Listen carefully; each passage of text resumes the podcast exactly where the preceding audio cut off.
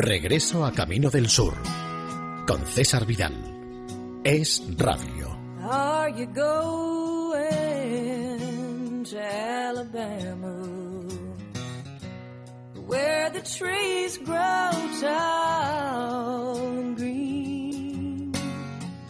I'd like to see the Gulf of Mexico. If you're going,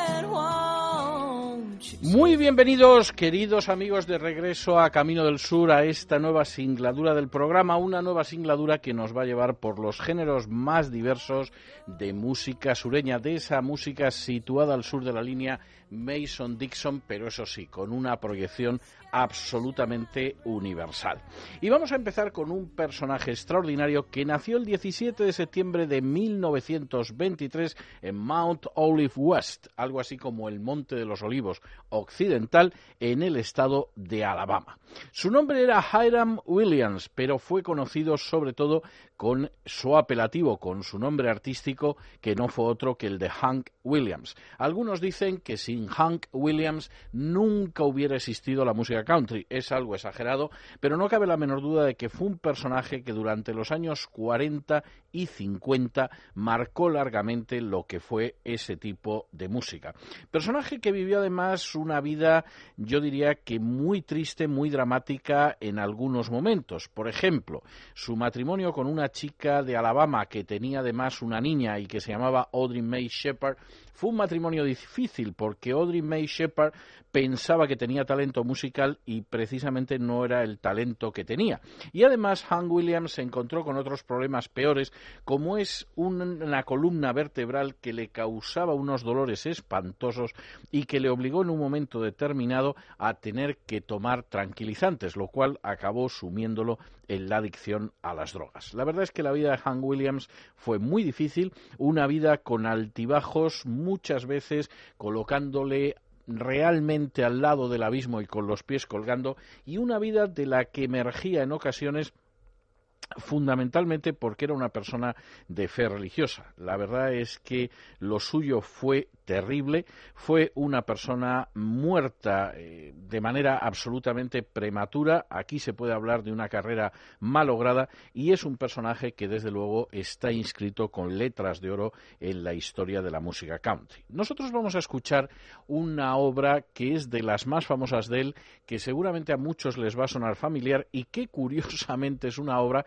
que lo que está cantando es un plato, un plato de arroz, por cierto, más o menos parecido a nuestra españolísima paella. Es esa canción en la que dice adiós Joe, me tengo que ir, me voy a ir para nadar, para descender en piragua por el por el Bayú, que ya saben ustedes que es eso que no es exactamente un pantano, pero que en fin, tampoco se podría decir a qué se termina de asemejar, porque mi Ivón, que es la más dulce, la verdad es que me está esperando y lo vamos a pasar muy bien en el Bayú. Allí vamos a tomar la jambalaya, un pastel de pescado y, por supuesto, el filegambo, que es otro de los platos típicos de Luisiana. Cogeremos la guitarra, llenaremos la jarra de fruta y seremos felices. Y además la canción con cierta gracia utiliza algunos nombres franceses de esos que tanto les gustan a las gentes de Luisiana que en realidad no son de origen francés sino de origen franco-canadiense. Por ejemplo, el famoso Tíbodo o el famoso Fontainebleau.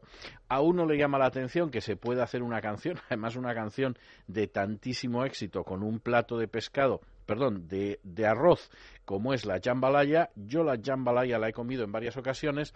Insisto, hombre, no es que sea la paella, pero está bastante buena. Es un plato muy agradable, igual que el filegambo y el crawfish pie y todos estos platos eh, absolutamente de la cocina de Luisiana de los que habla Han Williams. Pero bueno, no nos entretengo más, no quiero que se agreguen más jugos gástricos a estas horas y vamos a escuchar a Han Williams y su jambalaya.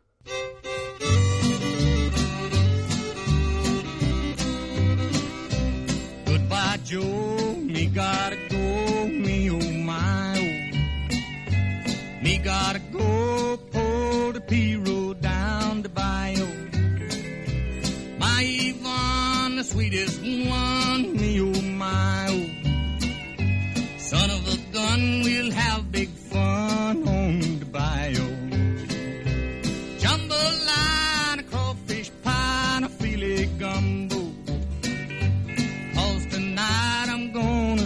Mama Shazamio.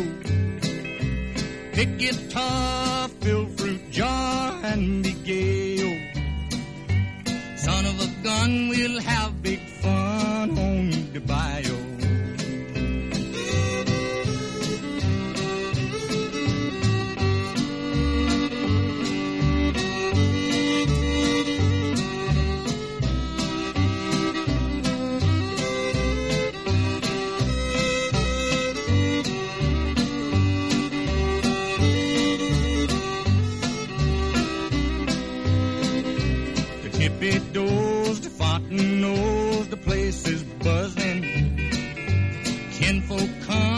See Yvonne by the dozen.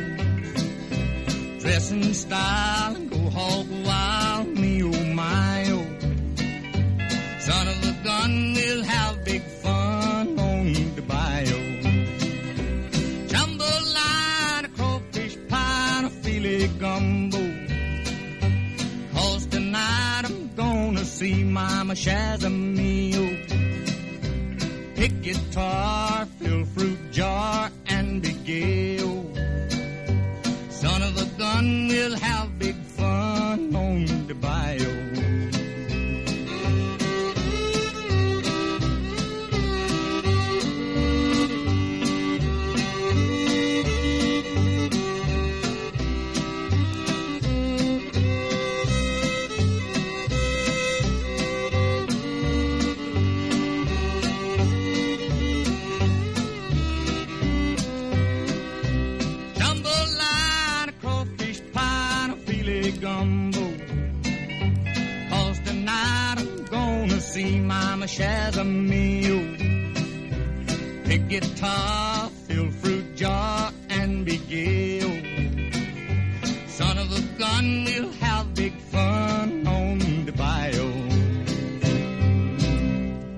Bueno, pues como ven ustedes, la canción suena también como la primera vez que la cantó el viejo Hank Williams. Y continuamos con personajes que efectivamente han tenido un peso extraordinario en la música country, en la historia de la música country. Nuestro siguiente invitado se llamaba William Smith Monroe y había nacido en Jerusalem Ridge, cerca de Rosine, en Kentucky, un 13 de septiembre de 1911. Moriría bastante, bastante mayor, cuando le faltaban cuatro días para cumplir los 85 años en Springfield, Tennessee. Y por supuesto era conocido sobre todo como Bill Monroe.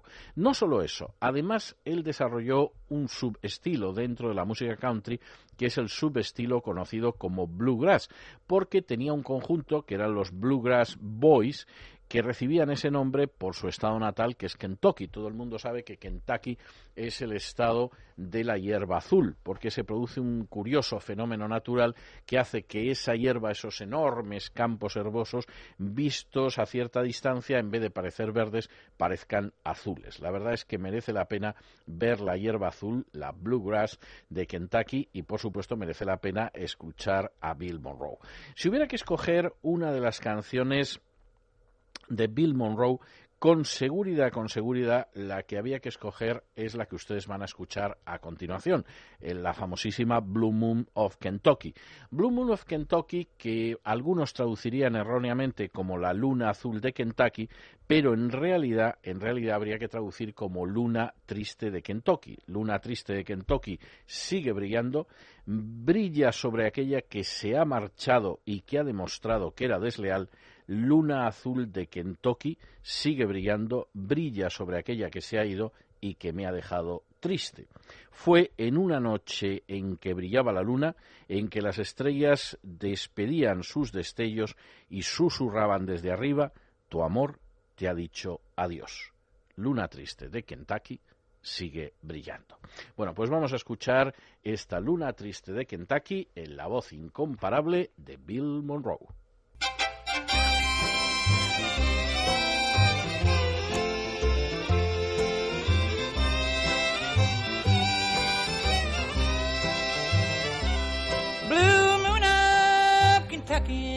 Keep on shining. Shine on the one it's gone and proved untrue. Blue moon of Kentucky, keep on shining. Shine on the one that's gone and left me blue. It was on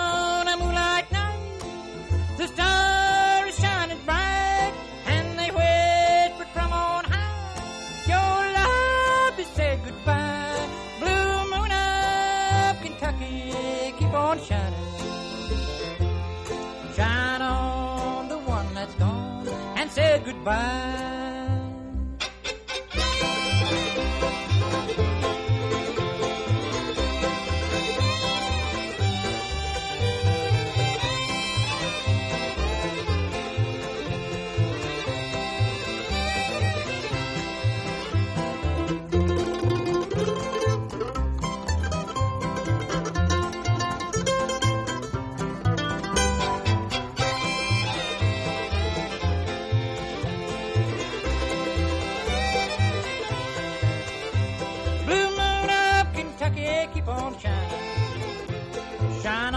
One that's gone and and true.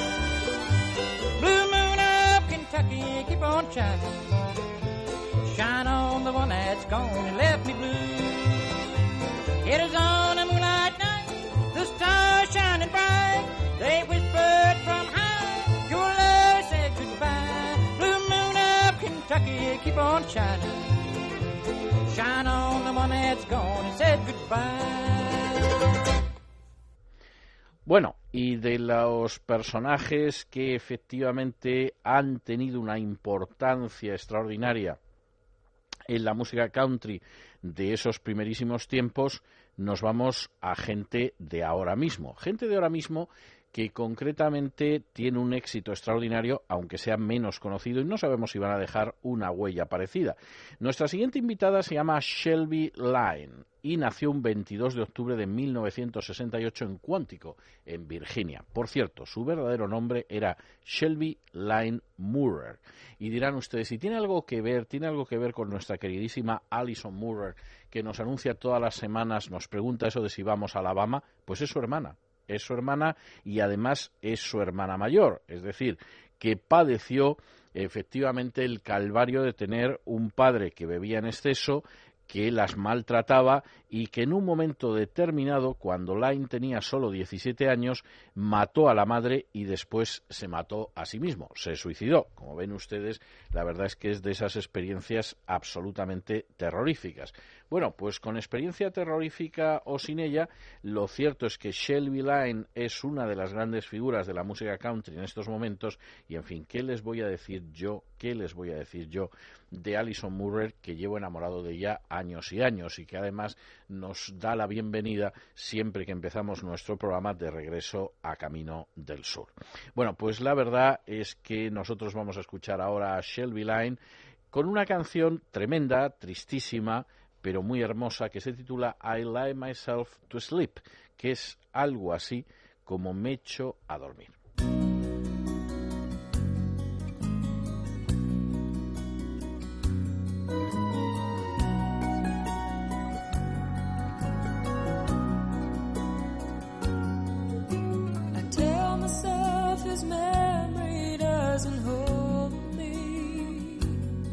I tell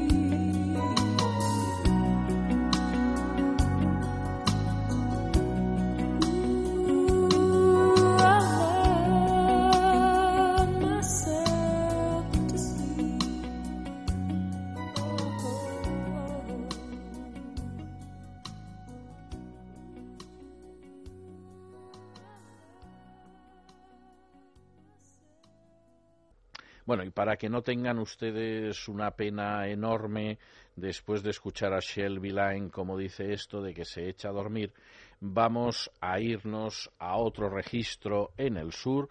Nos vamos a ir a la música soul, alguno diría que al blue, pero yo creo que en realidad estamos hablando aquí de música soul, palabra que como todo el mundo sabe en inglés significa alma, nunca mejor dicho, y vamos a escuchar una de las canciones más hermosas que se escribieron allá por los años 60. Canción en clave soul, escrita por un chico sureño llamado Bob Baccarat, pero que realmente yo creo que escribió con esta canción su mejor canción dentro de una línea de canciones que eran muy hermosas, que tuvieron mucho éxito en los años 70, que algunos contemplaban con cierta ironía, como diciendo esto es de Baccarat, es un producto inferior, pero lo cierto es que Baccarat, que sigue tocando, está viejísimo, pero sigue tocando el piano y sigue tocando sus antiguas composiciones, la verdad es que ha ido siendo cada vez más revalorizado. Sus canciones eran unas canciones melódicas, eran unas canciones suaves, eran unas canciones románticas y en algunas ocasiones, y esto es extraordinario,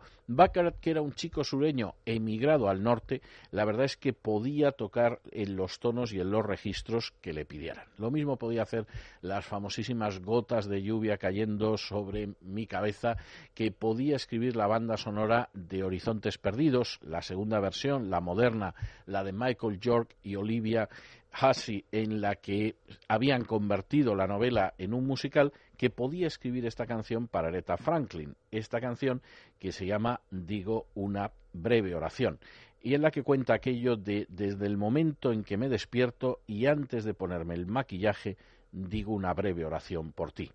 Mientras ahora me estoy peinando el cabello y me pregunto qué vestido voy a llevar, digo una pequeña oración por ti porque por siempre y para siempre estarás en mi corazón y te querré, porque por siempre y para siempre nunca nos separaremos. Cuánto te quiero, juntos para siempre, así tiene que ser. Vivir sin ti solamente significaría romperme el corazón. Bueno, pues vamos a escuchar esta Little Prayer, esta breve oración por ti, escrita por Bob Baccarat y cantada por Aretha Franklin.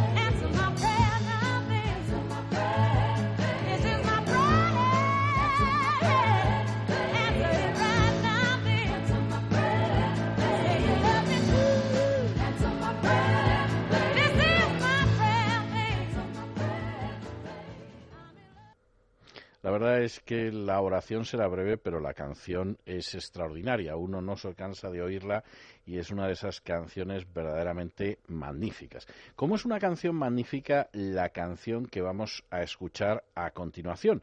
Una canción que compuso un dúo musical formado en 1963 por dos personajes que se llamaban Bill Metley y Bobby Hatfield, o sea que ustedes ya se han dado cuenta de que estamos hablando de los Righteous Brothers, cuya traducción sería algo así como los hermanos justos, que en fin, ya es decir, que en el año 1964, es decir, prácticamente al año de haberse constituido como dúo musical, grabaron su mayor éxito. Bueno, el éxito fue tan grande, tan grande, que lo cierto es que la canción ha sido la canción más radiada de la historia de la música del siglo XX, que casi casi es decir la historia de la música, porque llevamos 11 años apenas en este siglo XXI. Y la canción ha sido muy radiada, pero lo cierto es que la canción estuvo a punto de no grabarse, y estuvo a punto de no grabarse porque la productora consideraba que era una canción muy larga, que era una canción demasiado larga y que por lo tanto no tenía ningún sentido grabar esa canción. Bueno, pues la verdad es que la canción fue un éxito enorme. Yo la primera vez que la escuché la escuché en una versión de Isaac Hayes que me pareció sensacional. La he vuelto a oír después en versiones como la de Elvis Presley y en un momento determinado estuvo una versión de un cantante panameño negro que se afincó aquí en España en los años 70 y que se llamaba Basilio, que efectivamente era también muy buena. La canción, seguramente ya lo han adivinado ustedes, es el famosísimo You've Lost That Loving Feeling, es decir, has perdido ese sentimiento amoroso. Y es esa canción que empieza diciendo ya nunca cierras los ojos cuando te beso los labios y no hay ternura como la que había antes en las yemas de tus dedos. Te esfuerzas mucho para no dejarlo de manifiesto, pero cariño, cariño, yo lo sé. Has perdido ese sentimiento de amor, ese sentimiento de amor, has perdido ese sentimiento de amor que ahora se ha ido. Bueno, pues esperemos que no sea el caso de aquellos que nos escuchan, que ustedes disfruten perfectamente de ese sentimiento de amor todavía, pero en cualquiera de los casos diviértanse ustedes y disfruten de esta canción de los Righteous Brothers, que tengo que decirles, por cierto, que eh, fue número uno tanto en los Estados Unidos como en el Reino Unido. Vamos a escuchar este You've Lost That Loving Feeling. You never close your eyes anymore when I kiss your lips. And there's no tenderness like before in your fingertips. You're trying hard not to show it. But baby, baby, I know it. You lost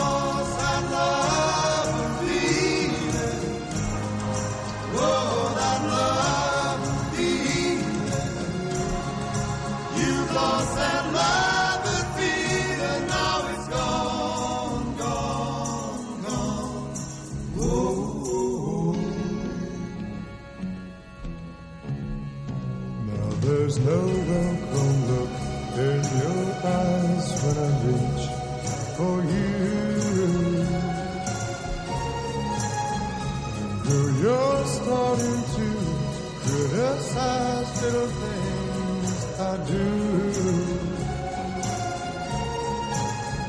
It makes me just feel like crying.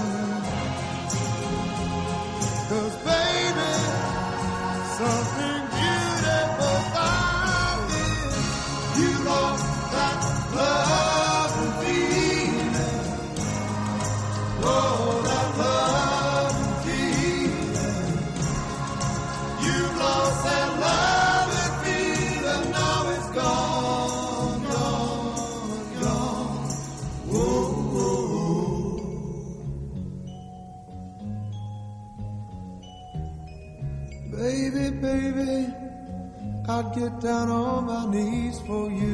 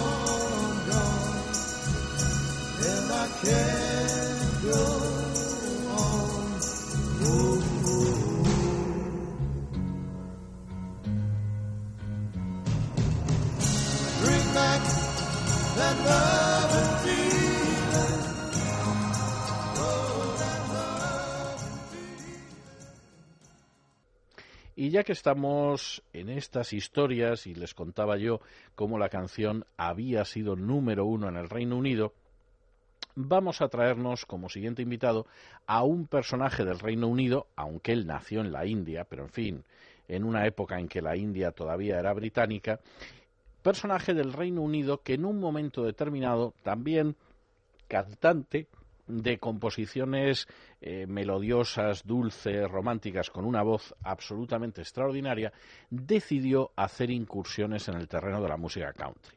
Lo hacía jugando con ventaja, que diría alguno, igual que lo hizo también Tom Jones, que es otro de los grandes cantantes coetáneos de nuestro siguiente invitado, y lo hacía hombre, jugando con ventaja relativamente, porque tenían los dos una voz extraordinaria, porque modulaban muy bien y porque de alguna manera versionaban canciones de música country de manera espléndida. Nosotros hicimos en su día un especial de Tom Jones cantando música sureña, porque efectivamente acabó cantando mucha música country lo hacía muy bien, pero también sucedió con algunas de las canciones que cantaba nuestro siguiente invitado, que es el famosísimo Engelbert Humperdinck.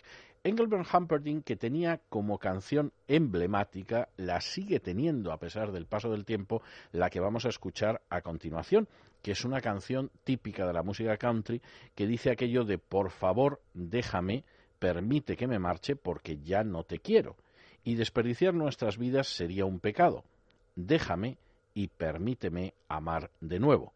He encontrado un nuevo amor, querida, y siempre quiero que ella esté cerca de mí. Sus labios son cálidos mientras que los tuyos son fríos. Déjame, cariño, déjame que me marche.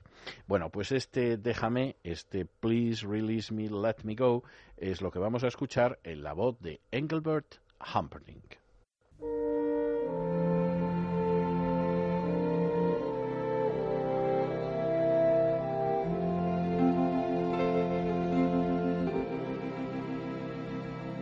Please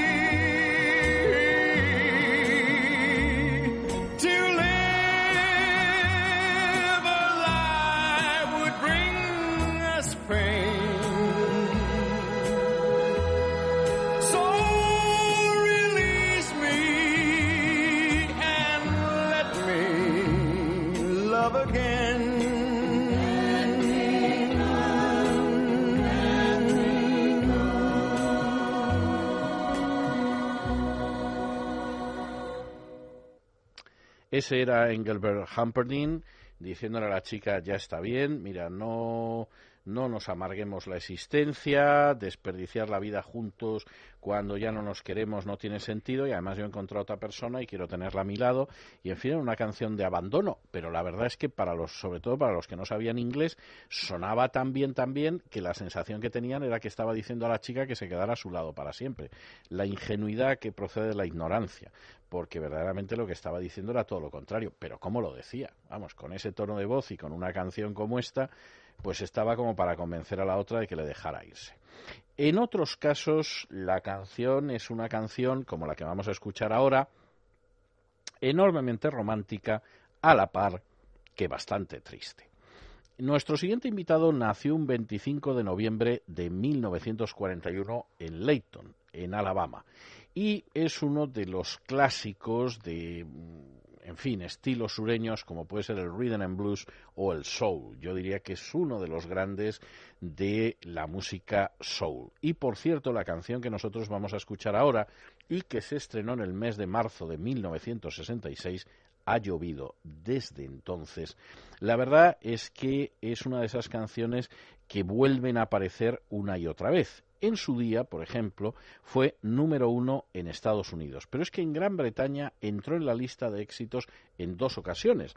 En los años 60, en 1966, llegó a ser el número seis y en 1987, más de dos décadas después, que se dice pronto, llegó al número dos. Cosas de estas que suceden y que llaman muchísimo la atención. La canción tiene eso aquel, porque dice aquello de que cuando un hombre ama a una mujer, no puede mantener su mente en nada más y cambiará el mundo por lo bueno que ha encontrado. Si ella es mala, él no puede verlo. Ella no puede hacer ningún mal e incluso él volverá la espalda a su mejor amigo si ella habla mal de él. Cuando un hombre ama a una mujer se gasta hasta el último céntimo intentando retener aquello que necesita. Renunciará a toda su comodidad, dormirá al raso bajo la lluvia si ella le dice que así es como tiene que ser. Pues bien, este hombre ama a una mujer. Yo te di todo lo que tenía intentando retener tu precioso amor. Por favor, cariño, no me trates mal. Bueno, pues ya ven ustedes cómo va la canción, pero lo cierto es que en el caso de nuestro invitado, ya saben ustedes que es Percy Sledge, lo cierto es que se aferraba a la historia y vamos, este en vez de decir eso de déjame que me vaya, lo que insistía era en que no podía marcharse. Vamos a escuchar a Percy Sledge.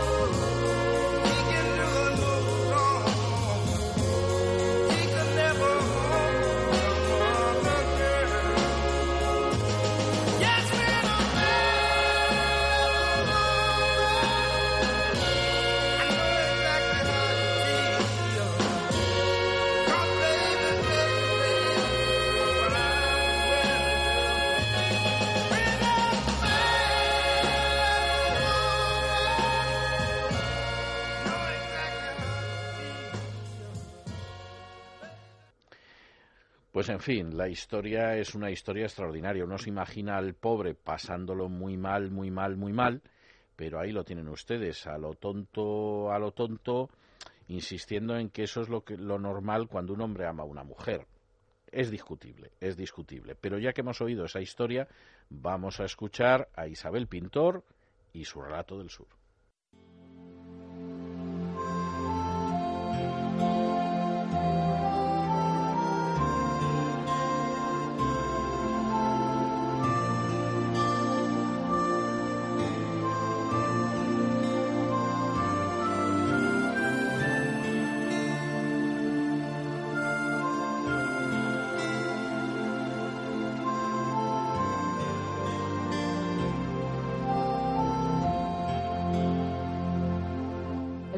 Negro de la señorita Watson, es decir, Jim, tenía una pelota de pelo de tamaño del puño.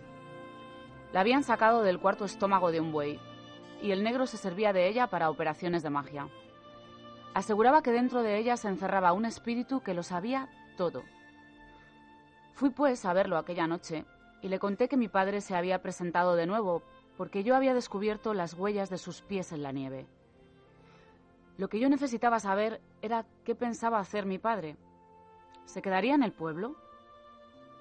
Jim sacó su pelota de pelo, masculló algo acercándola a la boca, levantó las manos y la dejó caer al suelo. Cayó muy a plomo y no rodó sino cosa de una pulgada. Jim repitió la operación dos veces más y la pelota se portó igual. Entonces el negro se arrodilló, aplicó el oído a ella y escuchó. Pero todo en balde. Me aseguró que no quería hablar. En ocasiones no decía una palabra si no veía dinero. Le dije que yo tenía una moneda falsa de un cuarto de dólar, que no servía para nada, porque se le había ido en algunos sitios el baño de plata y dejaba ver el bronce, de modo que no pasaba en ninguna parte. Y aunque no se viese el bronce, tampoco pasaría, porque estaba tan lisa que parecía grasienta. De modo que bastaba con esto para descubrir su falsedad. Confieso que no le hablé nada del dólar que me había dado el juez. Le dije que como moneda era bastante mala, pero que quizá la pelota de pelo se conformaría con ella, porque tal vez no lo distinguiría de una verdadera. Jim la olió, la mordió, la frotó y dijo que él se las arreglaría para que la pelota de pelo la tomase por buena. Agregó que abriría con el cuchillo una patata irlandesa cruda y metería la moneda en la hendidura, teniéndola allí durante toda la noche.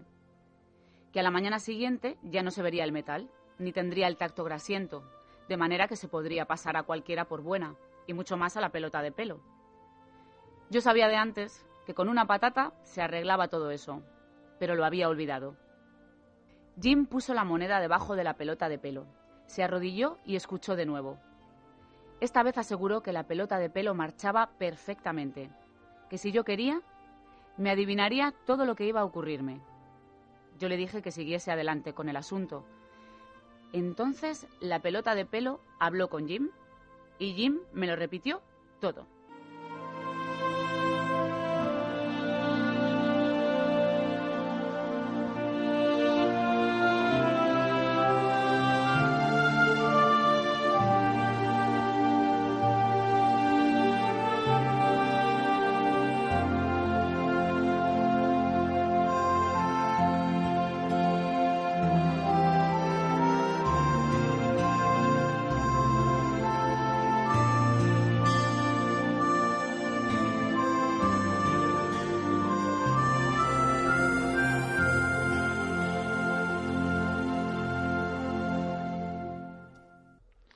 Reconocerán ustedes que era un relato peculiar el que hemos oído, pero medularmente sureño.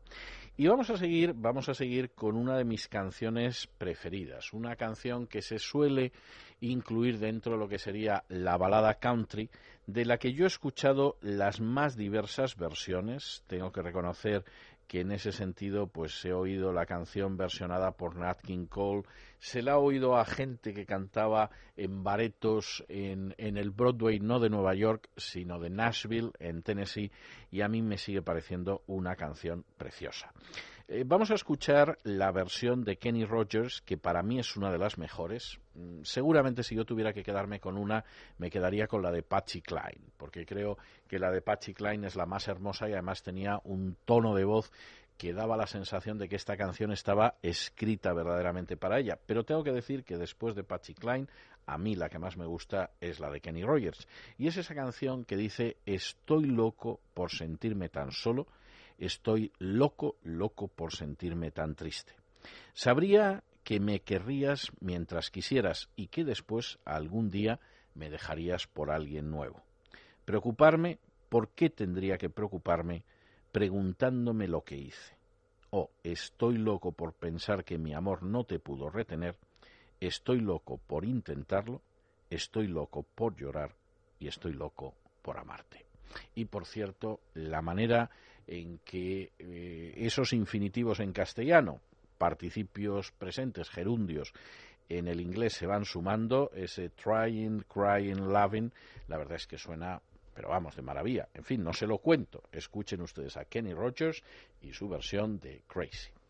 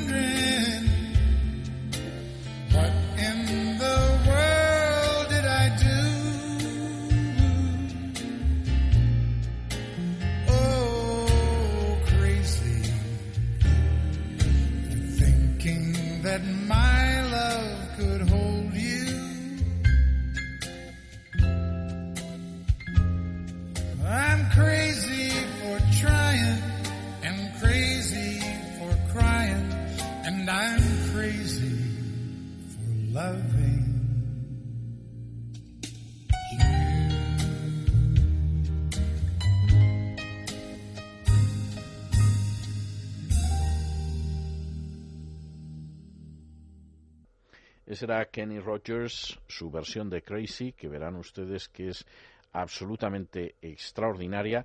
Y pasamos mm, pues del profesional de décadas a un aficionado bastante, bastante aceptable. Me explico con esto del aficionado.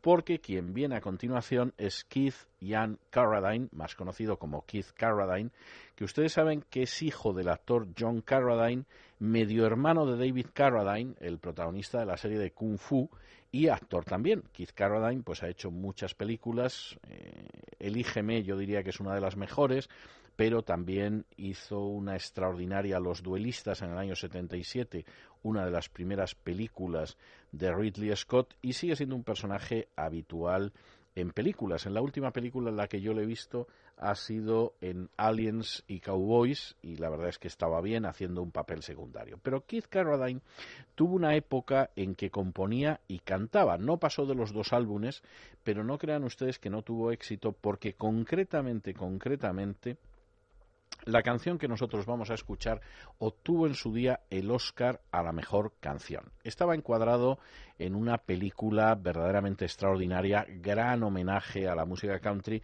que es la película Nashville, una película que transcurre precisamente en Nashville, Tennessee, que tiene como algunos de los protagonistas, porque es una obra eh, polifónica en la que aparecen muchos protagonistas, en buena medida a cantantes de música country o a gente que va a Nashville precisamente para triunfar en el mundo de la música country o que está haciendo reportajes sobre la música country y uno de los personajes que va pues es el personaje que encarna Keith Carradine y que canta aquello de no es mi estilo amarte solo cuando nadie mira, no es mi estilo tomar tu mano si no estoy seguro, no es mi estilo dejar a nadie que veas lo que hay dentro de mí y lo cierto es que cuando existe un amor no necesitas ser libre. Por favor, deja de tirarme de la manga si solamente estás jugando, eh, si no quieres tomar las cosas que yo quiero darte, porque lo cierto es que a mí no me gustan los juegos y este me está volviendo loco. Tú no eres la mitad de libre de lo que pretendes ser, pero yo soy fácil, sí, soy fácil. Di una sola palabra y jugaré tu juego como si así tuviera que ser, porque soy fácil.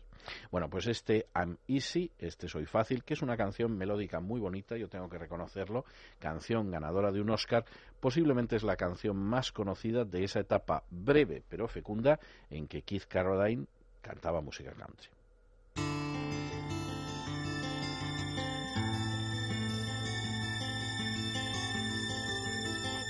It's not my way to love you just when no one's looking.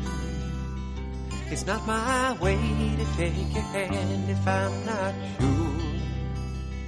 It's not my way to let you see what's going on inside me. When it's a love you won't be needing, you're not free. Please stop pulling at my sleeve if you're just playing.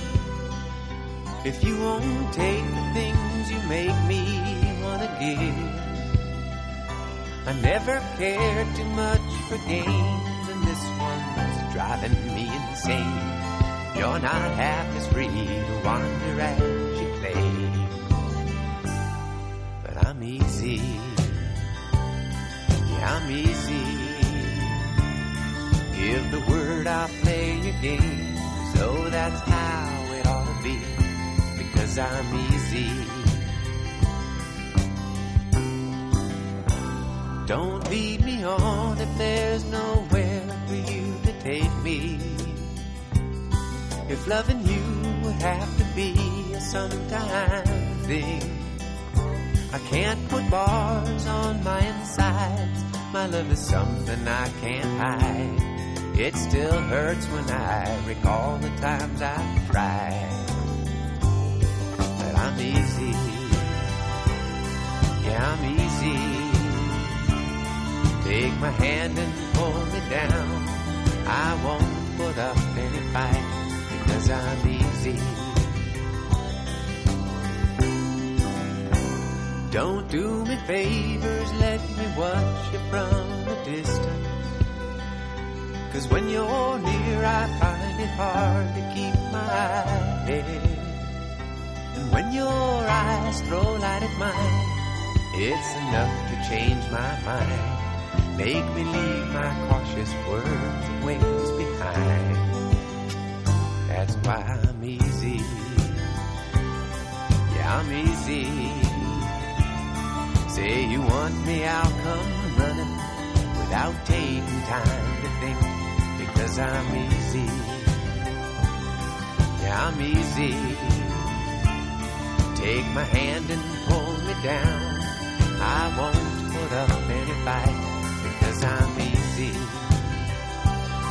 Yeah, I'm easy. Give the word, I'll play your game. Know that's how it ought to be because I'm easy.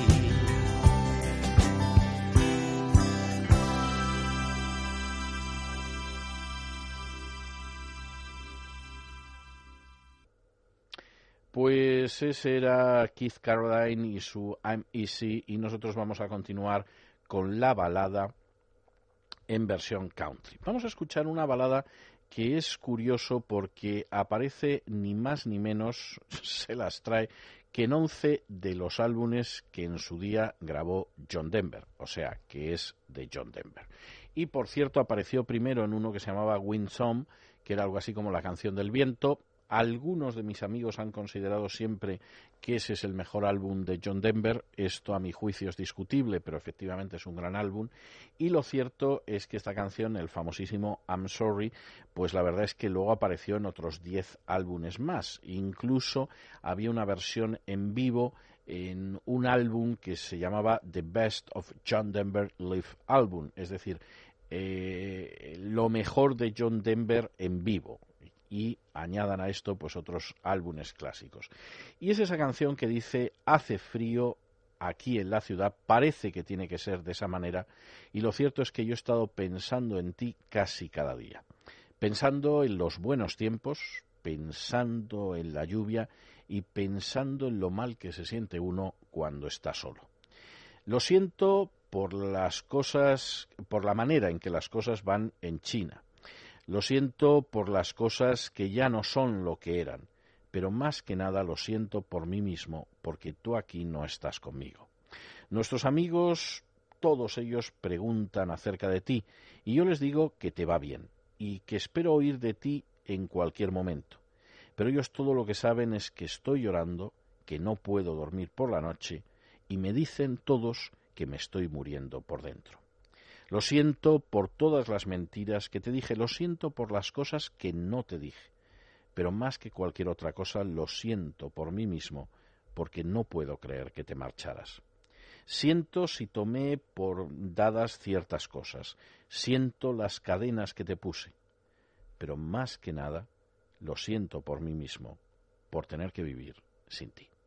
Bueno, pues vamos a escuchar este I'm Sorry, canción triste pero muy hermosa, muy en el estilo de balada de, romántica de John Denver.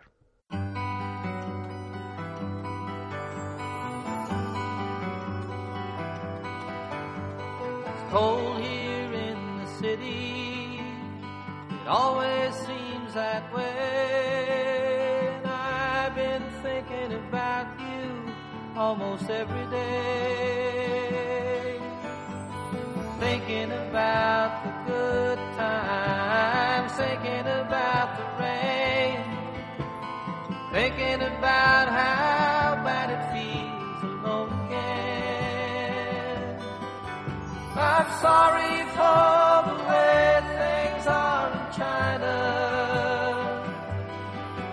I'm sorry things ain't what they used to be.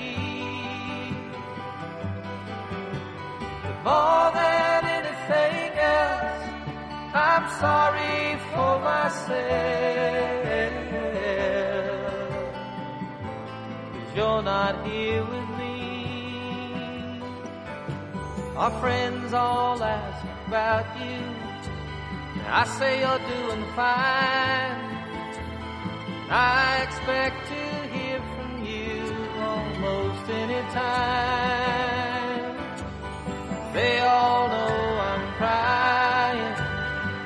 can't sleep at night.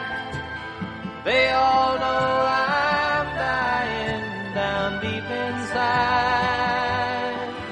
I'm sorry for all the lies I told you. I'm sorry for the things I didn't say.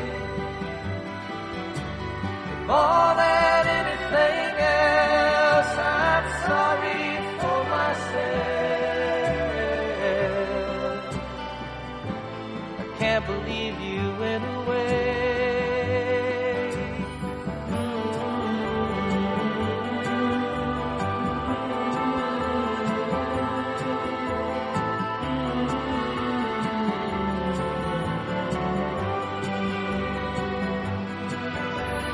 sorry if I took some things for granted. I'm sorry for the chains I put on you. More than anything else, I'm sorry for myself. Living without you.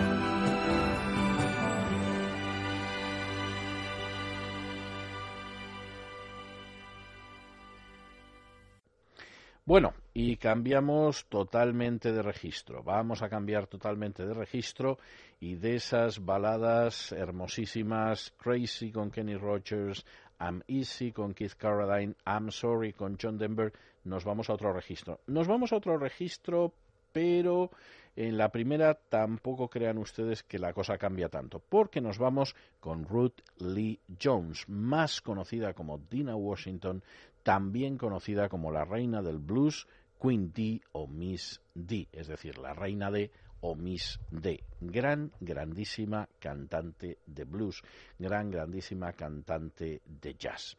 Y vamos a escuchar precisamente una versión muy específica de una de las canciones que a mí más me gustan. Tengo que decir que hay una versión extraordinaria de Nat King Cole. Mi versión preferida es la de Kenny Rogers, pero tengo que decir que la versión de Dana Washington es también muy bonita y es esa canción que dice aquello de inolvidable, eso es lo que tú eres, inolvidable tanto si estás cerca como lejos, como una canción de amor que se aferra a mí, como el pensamiento de ti que me hace cosas. Nunca alguien ha sido más inolvidable en cualquier cosa, y para siempre así es como seguirás siendo. Porque, querida, es increíble que alguien tan inolvidable piense que yo también soy inolvidable. Inolvidable en cualquier género de cosas, y todavía más, así es como vas a seguir siéndolo. Porque, querida, es increíble que alguien tan inolvidable piense que yo soy también inolvidable. La canción, por supuesto, es Unforgettable, es decir, inolvidable, y canta Dina Washington. Unforgettable.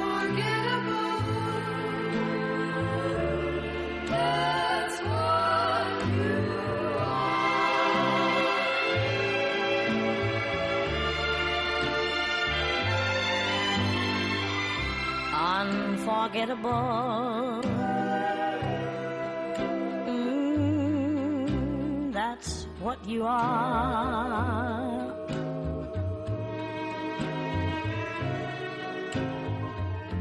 Unforgettable.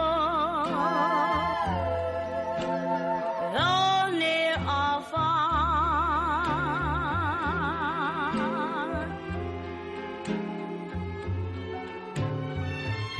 Like a song of love that clings to me. Ooh, how the thought of you does things to me.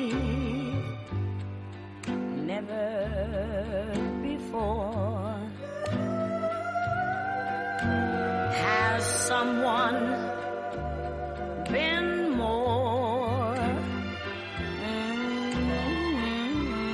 unforgettable.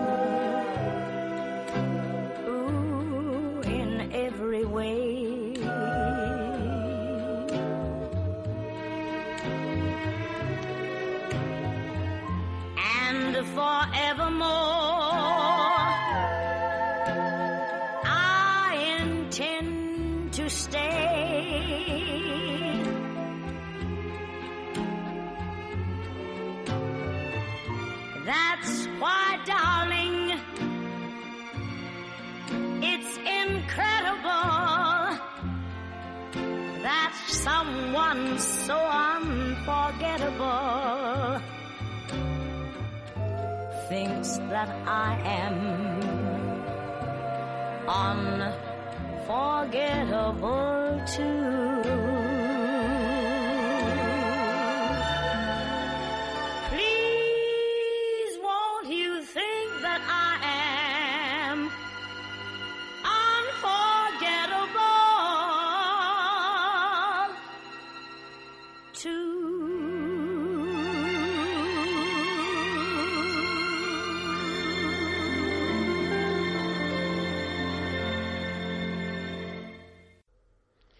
Ya que nos hemos metido en el terreno de estas vocalistas negras que además cantaban rhythm and blues, cantaban jazz, pues la verdad es que nos vamos con la número uno. Con la número uno hasta tal punto que algunos han considerado que incluso algunas de sus canciones son las mejores del siglo XX. Esto es discutible, pero yo les estoy hablando de Elinora Fagan Gugg, más conocida como Billie Holiday, según algunos Lady Day.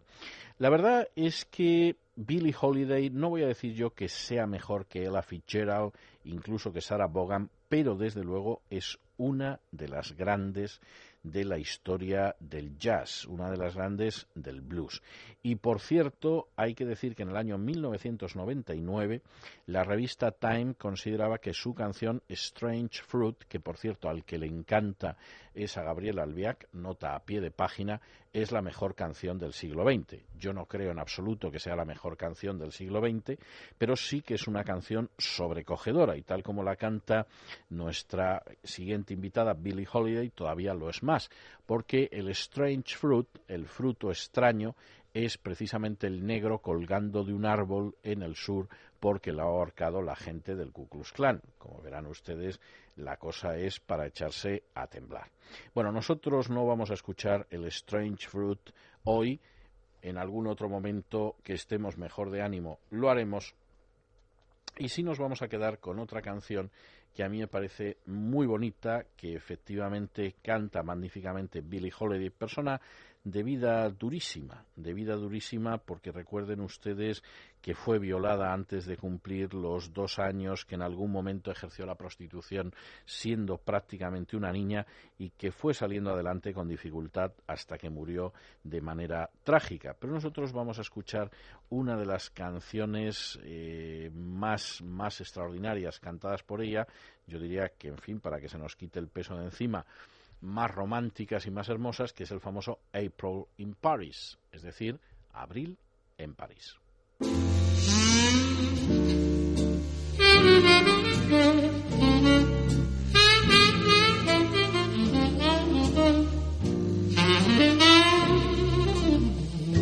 April in Paris. Chestnuts in blossom. Holiday tables under the trees.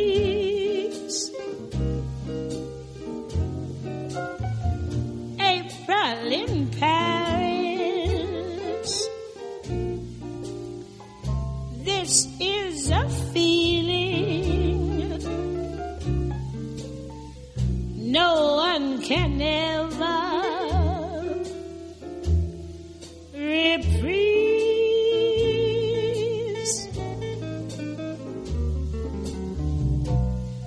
I never knew the charm of spring, never met it face to face.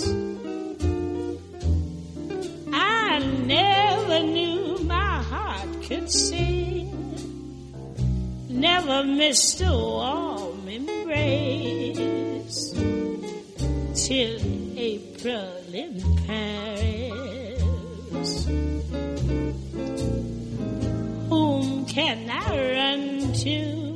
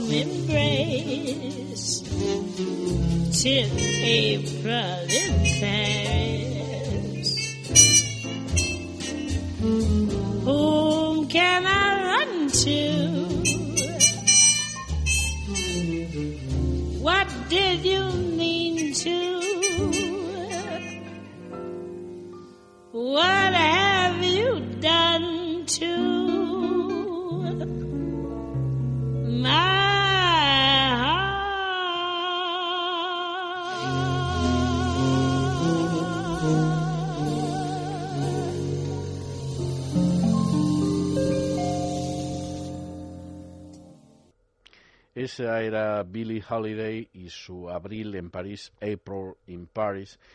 Y nosotros seguimos y seguimos mm, con un registro totalmente distinto, porque nos vamos precisamente a esa guerra civil americana, guerra de secesión o guerra entre los estados, como ustedes prefieran llamarlo, y vamos a escuchar dos canciones en una línea totalmente distinta. En los dos casos, quien lo interpreta es un grupo que mm, reproduce esta música de la época de la guerra civil como pocos, que son extraordinarios, que utilizan instrumentos de la época y que nos acercan de una manera difícilmente comparable con lo que fue la música de esa época. Primero vamos a escuchar una canción clásica que es el famoso Unreconstructed Rebel, es decir, el rebelde no reconstruido. Ustedes saben que al acabar la guerra entre estados, el ejército de la Unión ocupó los estados del sur y se inició el periodo denominado como la reconstrucción, reconstrucción de una nación que había sufrido un episodio de secesión que duró cuatro años y que costó no menos de 600.000 muertos. Por supuesto, la idea de la reconstrucción no fue aceptable para todo el mundo y en ese sentido hay que decir que algunos consideraban que, por supuesto, a ellos no les iban a aplicar esa reconstrucción. De ahí viene esta canción, de aquellos soldados confederados vencidos que, sin embargo, no querían aceptarla. Y por eso la canción dice, soy un buen y viejo rebelde, ahora es eso lo que soy. Y esa tierra de la libertad no me importa un pimiento. Yo estoy contento de haber combatido contra ella y lo único que me gustaría es que hubiéramos ganado y no quiero su amnistía para nada de lo que hice. Odio la Constitución y también odio a esta gran república y odio a la oficina de los libertos negros con sus uniformes de azul. Odio esa asquerosa águila con todo su ruido y su jactancia y a los mm, yanquis embusteros y ladrones los odio todavía más. Conseguimos matar a 300.000 antes de que nos conquistaran. Murieron de fiebre sureña y por supuesto también del acero y de los disparos sureños. Y ojalá que hubieran sido tres millones en lugar de los que hicimos. No puedo ya echar mano de mi mosquete y seguir luchando contra ellos, pero no por eso voy a quererlos. No quiero su amnistía por lo que fui y por lo que soy, y no me van a reconstruir y no me importa un pimiento.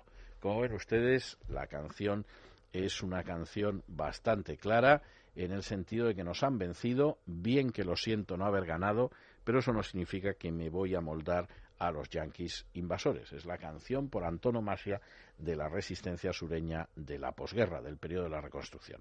Vamos a escucharla en la versión de Bittersweet Embryers. Oh, I'm a good old rebel, now that's just what I am.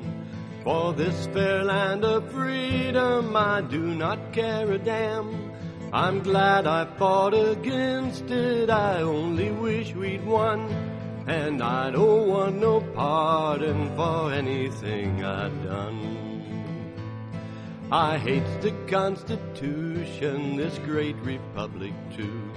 I hate the Freedmen's Bureau in uniforms of blue. I hates the nasty eagle with all his bragging fuss. But the lying, thieving Yankees, I hate them even worse. I hate the Yankee nation and everything they do. I hate the Declaration of Independence too. I hate the glorious Union, tis dripping with our blood. And I hate the striped banner, I fought it all I could. Three hundred thousand Yankees lie stiff in southern dust. We got 300,000 before they conquered us. They died of southern fever and southern steel and shot. And I wished it was three million instead of what we got. I can't take up my musket and fight 'em now no more. But I ain't gonna love 'em now, that is certain sure. And I don't want no pardon for what I was and am. And I won't be reconstructed, and I do not give a damn. I rode with Robert E. Lee for three years thereabout. Got wounded in four places and starved at Point Lookout. I catch the rheumatism a camping in the snow. But I killed a chance of Yankees and I'd like to kill some more. Oh, I'm a good old rebel, now that's just what I am. For this fair land of freedom, I do not care a damn. I'm glad I fought against it, I only wish we'd won. And I don't want no pardon for anything I've done. Y por supuesto, había gente que contempló el final de la guerra de otra manera. Hay una canción, que es la que vamos a escuchar ahora, también en la versión de Bittersweet Embryers, en la que lo que se enfatiza es que afortunadamente la guerra ha terminado y esperemos que jamás tengamos que vivir algo parecido. Dice así la canción: Hagamos una pausa en los placeres de la vida y contemos sus muchas lágrimas mientras estamos aquí tragando el pesar junto a los pobres. Hay una canción que resonará para siempre en nuestros oídos. Oh, malos tiempos, no volváis más. Es esta canción la visión de los apesadumbrados. Malos tiempos, malos tiempos, no volváis más. Y la verdad es que, como ven ustedes, la visión de la guerra en los dos casos es tremenda. En un caso, que ya hemos oído, era el grito de protesta de aquellos que habían sido vencidos y que no querían amoldarse a lo que vendría a continuación. En el otro, es simplemente la idea de que ya hemos sufrido bastante y lo que podemos esperar es que esos malos tiempos no regresen jamás.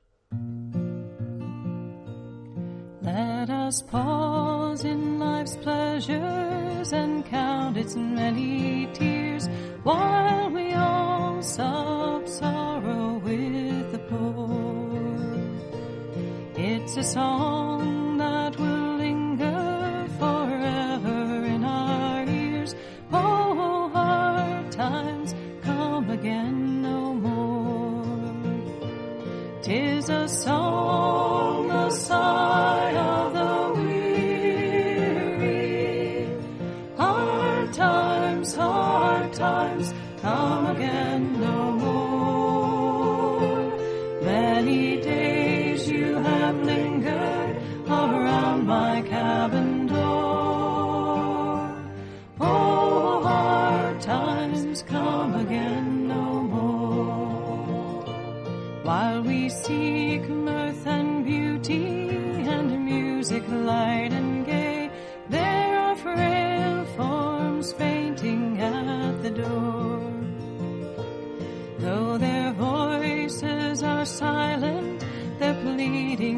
to say, Oh, hard times come again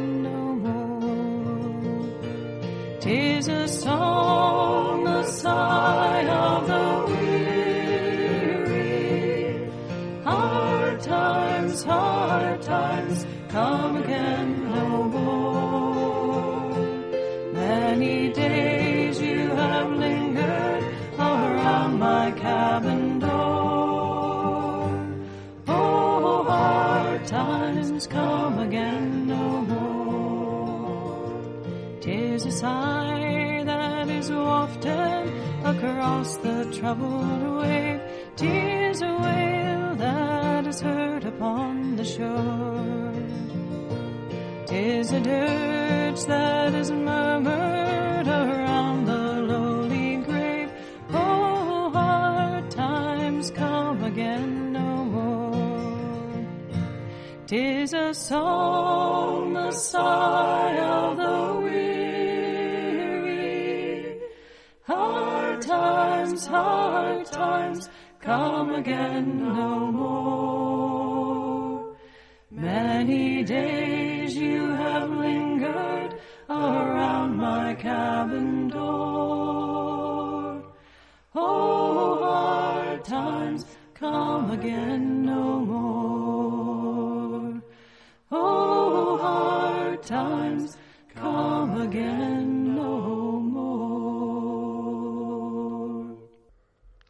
después de estas visiones tan distintas de la guerra y al mismo tiempo tan complementarias, pues ¿qué quieren ustedes que les diga? Que nos vamos al cine.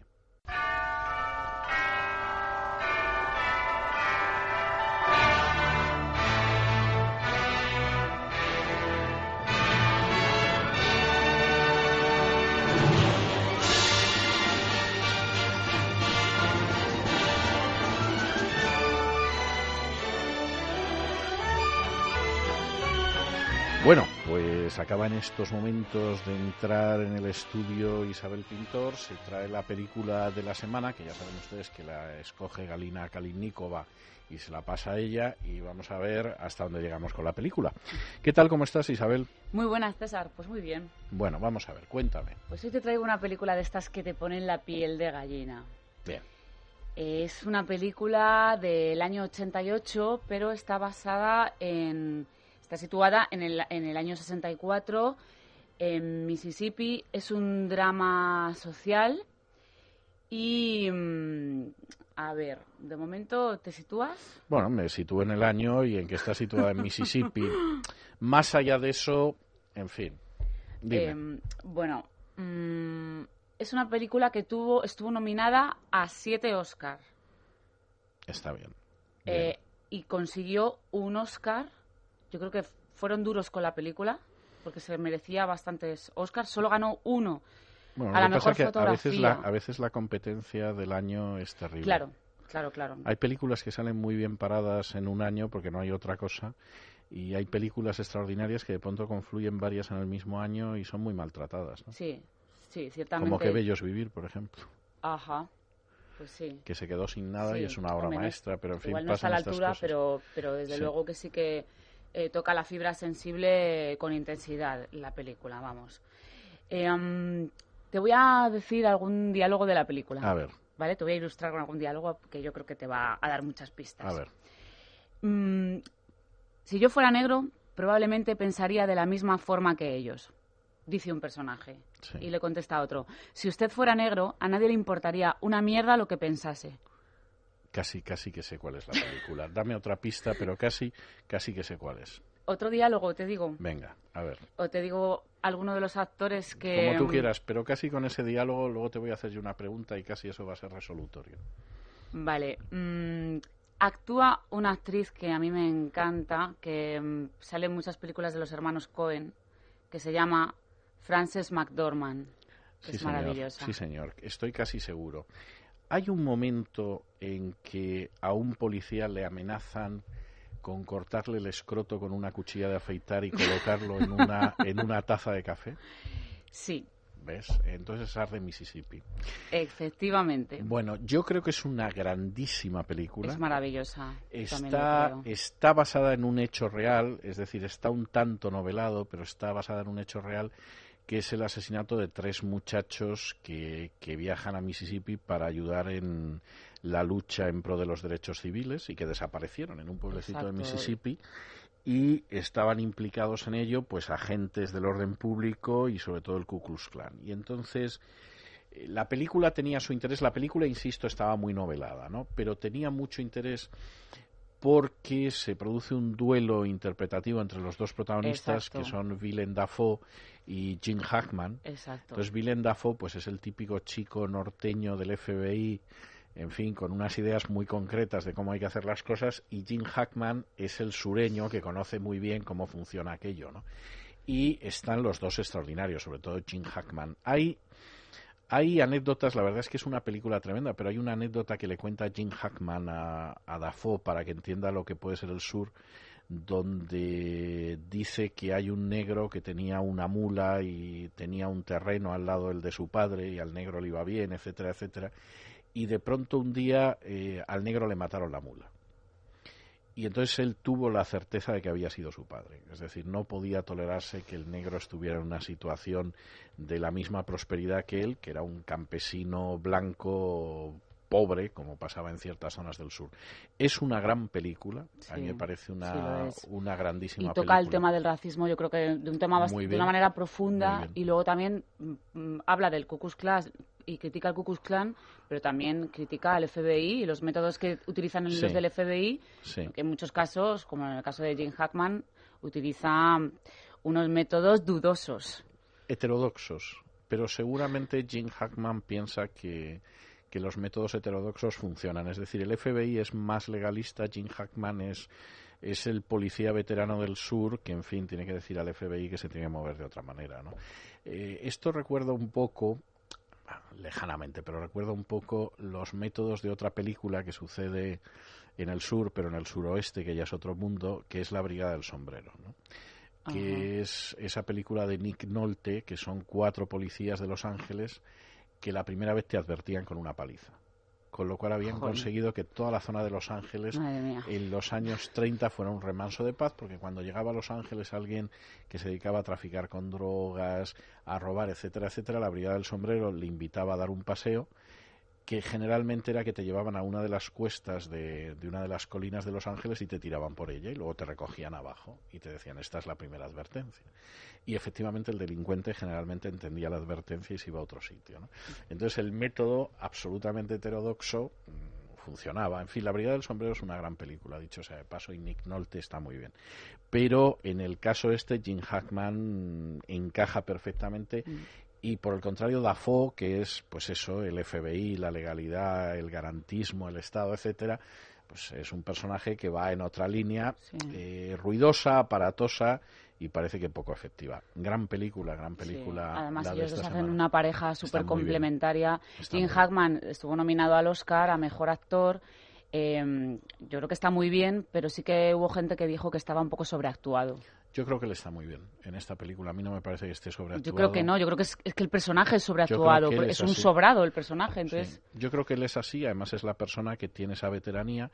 Y luego, aparte de la McCormack, que está bastante bien, aparece como jefe de policía un personaje que no es actor profesional, pero que siempre ha dado muy buen, muy buen juego, porque es el sargento de la chaqueta metálica que efectivamente hizo su primer papel como sargento de la chaqueta metálica, que Kubrick lo escogió porque era sargento de marines Ajá. y que luego es un personaje que ha ido apareciendo en distintas películas. Incluso en Estados Unidos tiene un programa de, de televisión de cuestiones militares, que es un programa muy popular y muy seguido, pero él es que es muy convincente como actor y, y no deja de ser curioso en un personaje que no es un actor profesional y que, bueno, empezó casi casi interpretándose a sí mismo. ¿no? Bueno, pues no tenemos banda sonora de Ar de Mississippi, pero yo de todas formas he escogido dos canciones que me parece que son dos canciones que recogen bastante bien el ánimo de unos y otros que aparecía en esa película. Una, que es la primera que vamos a escuchar, es una canción de Johnny Rebel. Les digan a ustedes lo que les digan, no hay manera de saber quién es Johnny Rebel. Algunos dicen que Johnny Rebel, que significa literalmente Juanito el Rebelde, con lo cual es difícil, es difícil realmente saber quién era. Algunos dicen que es un cantante de música cajun que nació el 3 de octubre de 1938 en Crowley, en Luisiana, y que se llamaba Clifford Joseph Trahan. No está nada claro. Y no está nada claro porque, de hecho, algunos han atribuido la identidad de Johnny Rebel a otros cantantes de música country más cercanos a estos días. Sí es verdad que las canciones de Johnny Rebel eran tremendamente racistas. Hay que tener en cuenta que incluso en algún momento llegó a publicar un álbum que se titulaba Para segregacionistas solo y que además se complace muchísimo en cantar canciones en las que se utiliza la palabra nigger. La palabra nigger, que originalmente es negro, es una palabra que no tendría por qué ser ofensiva, pero lo cierto es que el paso del tiempo la ha convertido en muy ofensiva y desde luego a nadie se le ocurriría llamarle a un negro nigger porque provocaría inmediatamente una reacción tremenda. Es más, eh, resulta incluso un tanto imprudente estar hablando en español cerca de un negro de Estados Unidos y utilizar la palabra negro, porque piensan que esa palabra, que desde luego no tiene un contenido despectivo, no es ni más ni menos que el nigger, pero en español. Y en este sentido podría contarles algunas experiencias un tanto incómodas. Nosotros vamos a escuchar a Johnny Rebel y vamos a escuchar una de esas canciones racistas para que vean ustedes por dónde van los tiros, que se titula precisamente Who Likes a Nigger? ¿A quién le gusta? Habría que traducir quizá el negrata. ¿A quién le gustan los negros? Bueno, pues vamos a escuchar eso y luego entraremos en la parte noble de lo que fue ese enfrentamiento con el racismo de los años 60. Pero de momento, para que puedan ustedes reconstruir el ambiente, escuchen a Johnny Rebel y su Who Likes a Nigger. LBJ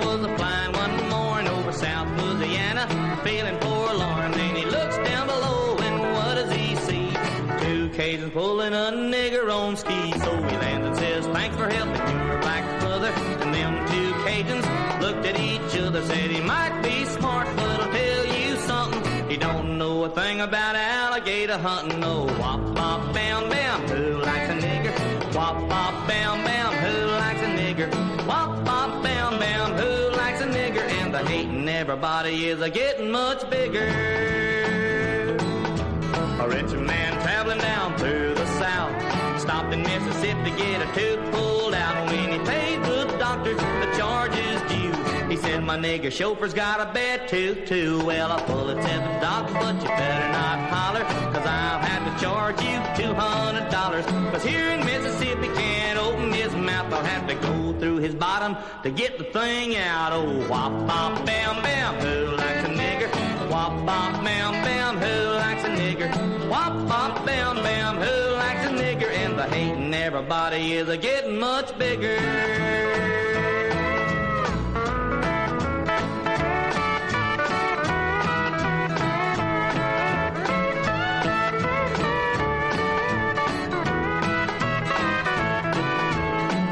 Much difference between a nigger and a donkey. About as much between a ape and a monkey. One's a little but you gotta agree. There's not very much more that you can see. But a mule earns his living by the sweat of his neck, while a nigger sits down to the government check. The nigger should be smarter as a general rule, but in a spelling contest, I'd pick the mule. Oh, wop, wop, bam, bam, who likes a nigger? Wop, wop, bam, bam, who likes a nigger? Wop, wop, bam, bam, who likes a nigger? And the hating everybody is a getting much bigger. Bueno, y si lo que acaban de escuchar ustedes ahora, pues efectivamente sería algo eh, cercano al Ku Klux Klan, desde luego no muy lejano, hay un mensaje de desprecio hacia los negros, una visión eh, molesta por la política de integración racial, etcétera, etcétera. La canción que vamos a escuchar ahora es todo lo contrario, es una canción de integración y yo diría que sobre todo una canción de triunfo de los derechos humanos. Es la famosísima canción We Shall Overcome, prevaleceremos, que dice aquello de prevaleceremos, prevaleceremos, prevaleceremos algún día.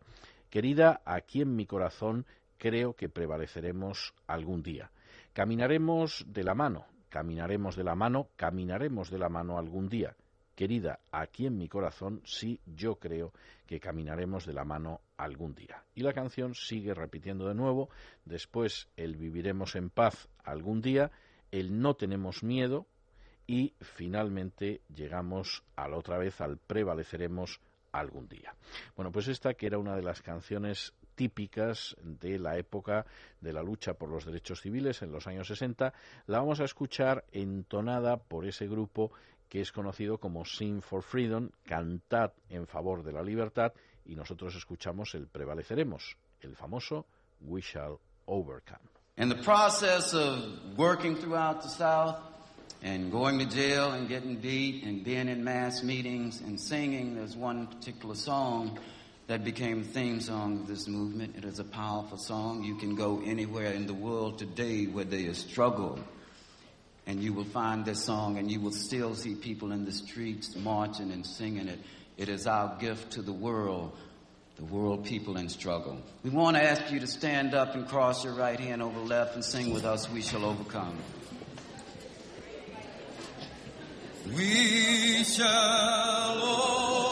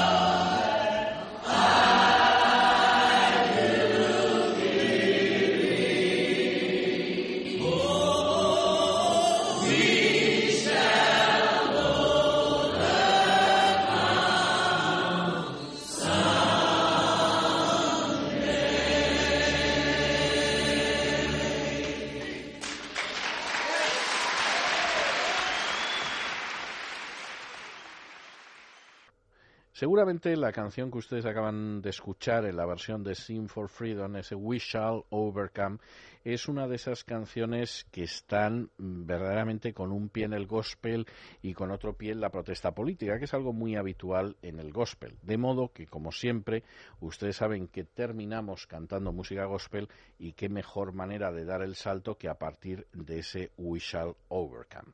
Lo vamos a hacer con un personaje famosísimo por distintos registros, desde luego él está en el Salón de la Fama de la Música Gospel, pero también en el Salón de la Fama de la Música Country y en el Salón de la Fama del Rock and Roll. Es un personaje verdaderamente extraordinario y, por cierto, a día de hoy los álbumes de él que más se venden son los de música gospel. Seguramente ustedes ya han intuido que les estoy hablando del rey, de King, de Elvis Presley. Y vamos a escuchar una de esas canciones clásicas de la música gospel sureña, que es esa que dice, viviendo aquí abajo en este viejo y pecaminoso mundo, apenas puedo permitirme el consuelo luchando solo para enfrentarme con las terribles sensaciones, eh, tentaciones. ¿Dónde podría ir sino al Señor? ¿Dónde podría ir buscando un refugio para mi alma, necesitando a un amigo que me salve al final? ¿Dónde podía ir sino al Señor? Bueno, pues la verdad es que nosotros nos vamos a quedar con esta pregunta retórica, porque efectivamente la respuesta es que a ningún sitio salvo al Señor, con este Where could I go but to the Lord en la voz de Elvis Presley.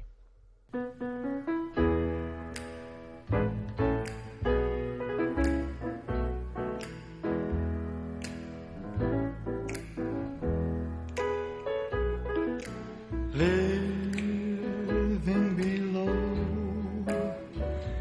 in this old sinful world.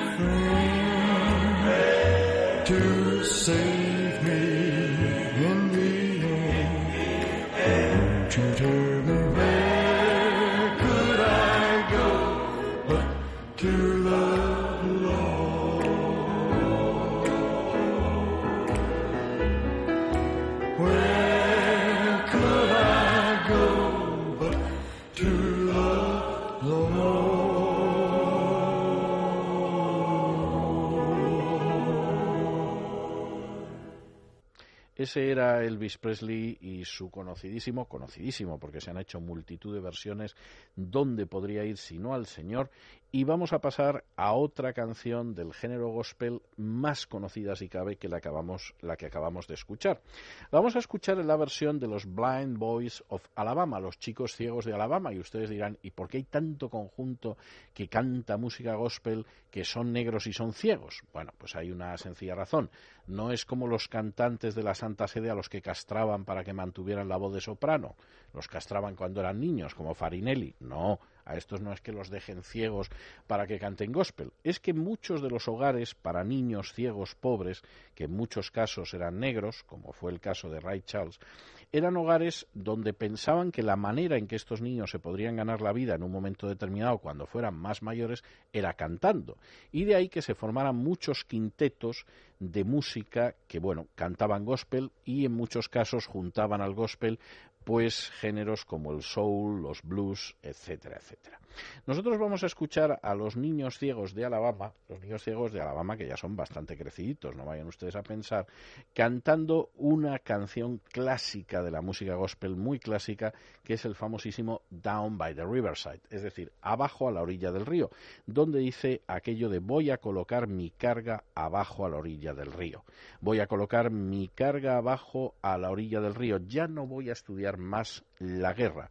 Voy a ponerme mi larga túnica blanca abajo a la orilla del río. Voy a ponerme mi larga túnica blanca y voy a dejar mi espada y mi escudo abajo a la orilla del río.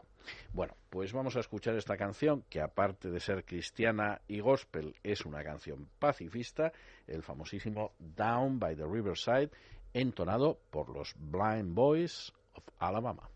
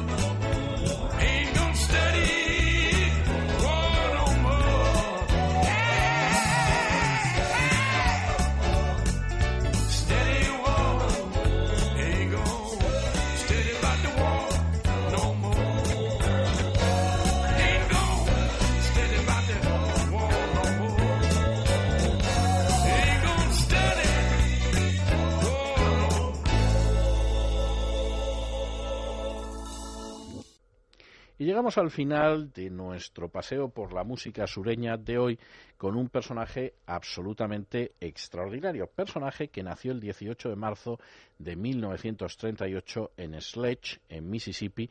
Personaje al que yo he visto cantar en el Gran Ole Opry de Nashville y es verdaderamente notable, verdaderamente notable porque además empezó a cantar allí, fue introducido en el Gran Ole Opry de Nashville, pues 26 años después de la primera vez que cantó como invitado y personaje notable no solo porque canta muy bien, sino porque es hasta donde yo sé, el único negro que canta música country. Y lo hace muy bien. Y es algo sorprendente. Igual que resulta sorprendente un blanco, por ejemplo, que cante, que cantara música blues. Y en ese sentido, pues realmente Charlie Pride, que es nuestro siguiente invitado, ya se lo imaginan ustedes, es un personaje notable. También canta gospel, que es lo que vamos a escuchar nosotros ahora. Y vamos a escuchar esa canción mm, clásica donde las haya de la música country que dice eso de solo caminar más cerca de ti. Te ruego, Jesús, que me lo concedas, caminar diariamente más cerca de ti, que así sea, querido Señor, que así sea. Yo soy débil, pero tú eres fuerte. Jesús, manténme libre de todo mal y me sentiré satisfecho en la medida en que me dejes caminar más cerca de ti. Bueno, pues vamos a escuchar este Just a Closer Walk with Thee, solo caminar más cerca de ti, en la voz de Charlie Pride.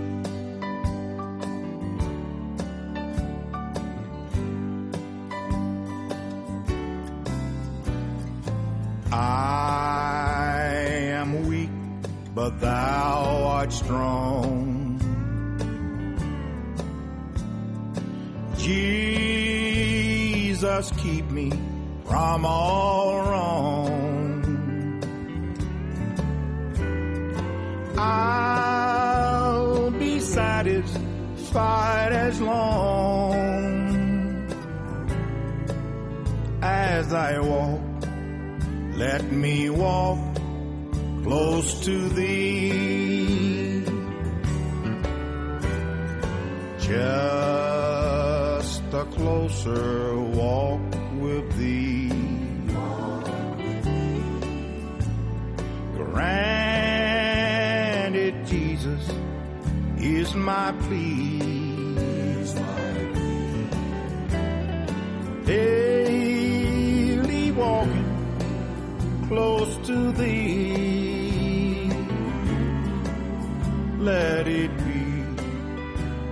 You'll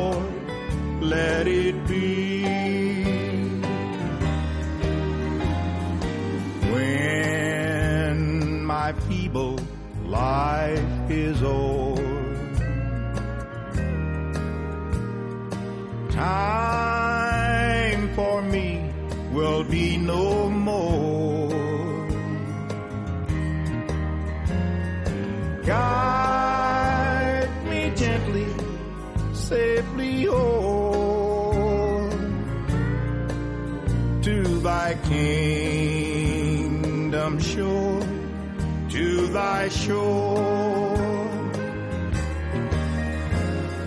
Just a closer walk with thee. Granted, Jesus is my plea. Daily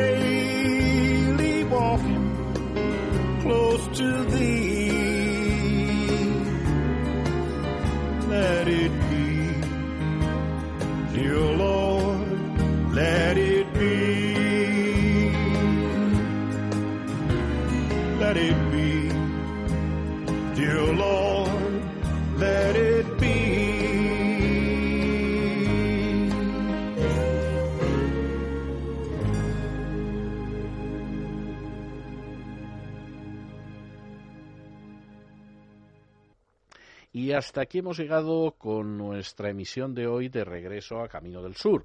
Ya saben ustedes, les esperamos la semana que viene, el sábado a las 12 de la noche hasta las 2 de la madrugada y en la remisión del domingo. Y por supuesto, si quieren ustedes escucharnos en otro registro y otros días de la semana, ya saben que estamos en esta misma sintonía de lunes a viernes de 8 a 12 de la noche. Y por supuesto, también tenemos que dar las gracias a aquellas personas sin las cuales hubiera sido imposible que escucharan ustedes hoy este programa de regreso a Camino del Sur. Ya lo saben, el caballero Javier y la dama Isabel Pintor. Y como siempre, nos despedimos con una despedida sureña. God bless you. Que Dios les bendiga.